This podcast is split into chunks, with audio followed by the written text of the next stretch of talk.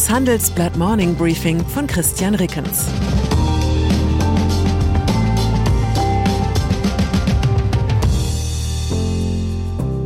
Guten Morgen allerseits.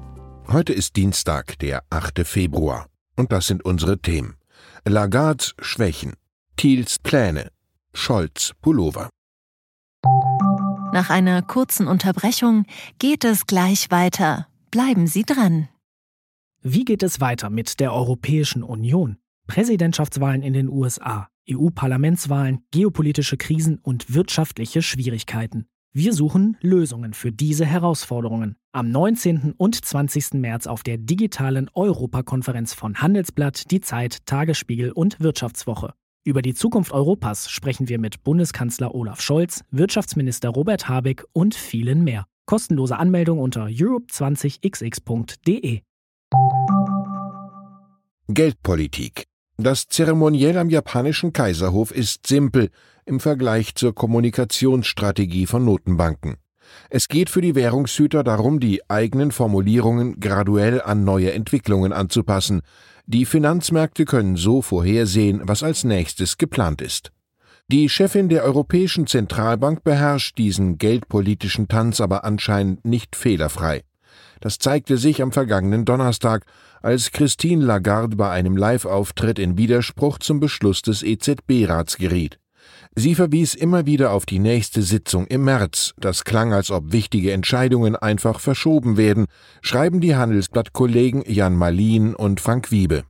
Erst nach vielen Nachfragen habe Lagarde eingeräumt, dass es im März wahrscheinlich doch einen deutlichen Schwenk hin zu einer härteren Geldpolitik geben könnte. Zinserhöhungen seien in diesem Jahr nicht mehr ausgeschlossen. Das rief Kritiker an der Performance Lagards auf den Plan. Erik Nielsen, der ökonomische Chefberater der italienischen Großbank Unicredit, sagt zum Beispiel, bei Lagarde wissen wir wirklich nicht, wo sie steht. Das ist das schlimmste Urteil, das die Finanzbranche fällen kann. Klimaschutz. Wesentlicher Treiber der Inflation sind die hohen Energiekosten. Dabei sind die Preise für Öl und Gas nur ein Teil dessen, was uns warme Wohnungen und Autoverkehr tatsächlich kosten. Im Jahr 2019 hat sich der Bund die Förderung der energetischen Gebäudesanierung 1,9 Milliarden Euro kosten lassen. Ein Jahr darauf waren es bereits 8,6 Milliarden, im vergangenen Jahr dann 18 Milliarden Euro. Das bedeutet innerhalb von zwei Jahren eine Steigerung um den Faktor 9. Nicht nur im Gebäudesektor wird kräftig Geld verteilt. Mit dem Umweltbonus ein Anreiz für den Wechsel vom Verbrennungsmotor zu E-Autos und Hybridfahrzeugen schlug vor drei Jahren noch mit einem Fördervolumen von 98 Millionen Euro zu Buche. Im vergangenen Jahr waren es bereits drei Milliarden Euro. Dazwischen liegt der Faktor 30, wie Handelsblatt Energiereporter Klaus Stratmann recherchiert hat. Ein Ende der Steigerung ist nicht abzusehen. Das alles dient einem guten Zweck, der Energiewende, doch die Effizienz der Förderung bleibt darüber auf der Strecke. Jetzt schlägt die Wirtschaftsweise Veronika Grimm im Handelsblatt Alarm. Die Programme erzeugten einen unglaublichen Mitnahmeeffekt, so werde die Energiewende gegen die Wand gefahren, schreibt sie im Gastkommentar. Ukraine-Krise. Die Krisendiplomatie des Westens ist in Sachen Ukraine allmählich auf Touren gekommen. Erst passierte wochenlang gar nichts. Gestern war dann Bundeskanzler Olaf Scholz bei Joe Biden im Weißen Haus, der französische Präsident Emmanuel Macron bei Wladimir Putin in Moskau, Außenministerin Annalena Baerbock bei der ukrainischen Regierung in Kiew. Heute ist wiederum Macron in Kiew, reist von dort nach Berlin weiter, wo er sich mit Scholz trifft, der bis dahin aus Washington zurückgekehrt sein wird. Eine Betriebsamkeit, die dem Ernst der Lage angemessen ist. Viele Kriege brechen aus, weil die Kontrahenten die Absichten ihrer Verbündeten und Gegner falsch interpretieren. Da kann jede persönliche Begegnung helfen. Und inhaltlich? Putin bezeichnet das Gespräch mit Macron in Moskau als nützlich. Einige der Ideen Macrons könnten die Basis für weitere gemeinsame Schritte sein. Biden sagte am Montag im Weißen Haus, im Fall einer russischen Invasion der Ukraine werde es kein Nord Stream 2 mehr geben. Wir werden dem ein Ende setzen.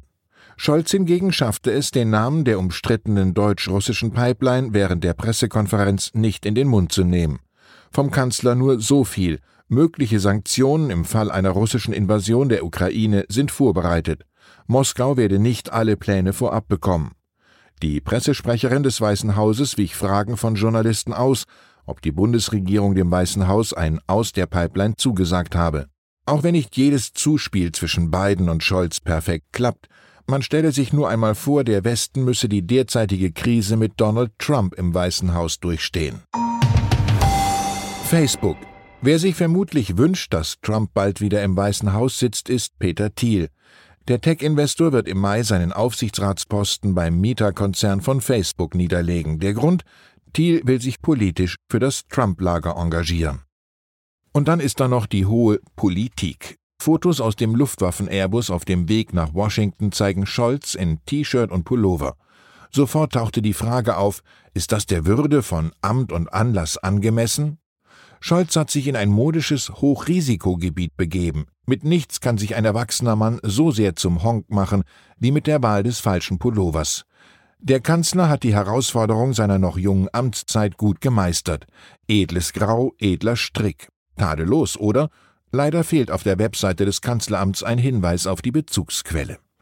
Ich wünsche Ihnen einen Wintertag, der Ihnen mehr bietet als nur edles Grau. Herzliche Grüße, Ihr Christian Rickens. Das war das Handelsblatt Morning Briefing von Christian Rickens, gesprochen von Peter Hofmann. Die Welt steht vor gewaltigen Herausforderungen. Zum einen die Energiewende voranzutreiben und gleichzeitig den Klimawandel einzudämmen. Und auch der Energieträger Wasserstoff gewinnt weltweit immer mehr an Bedeutung. Doch wie geht es weiter? Erfahren Sie mehr auf dem Handelsblatt Wasserstoffgipfel 2024 am 12. und 13. Juni in Essen. Infos unter handelsblatt-wasserstoffgipfel.de.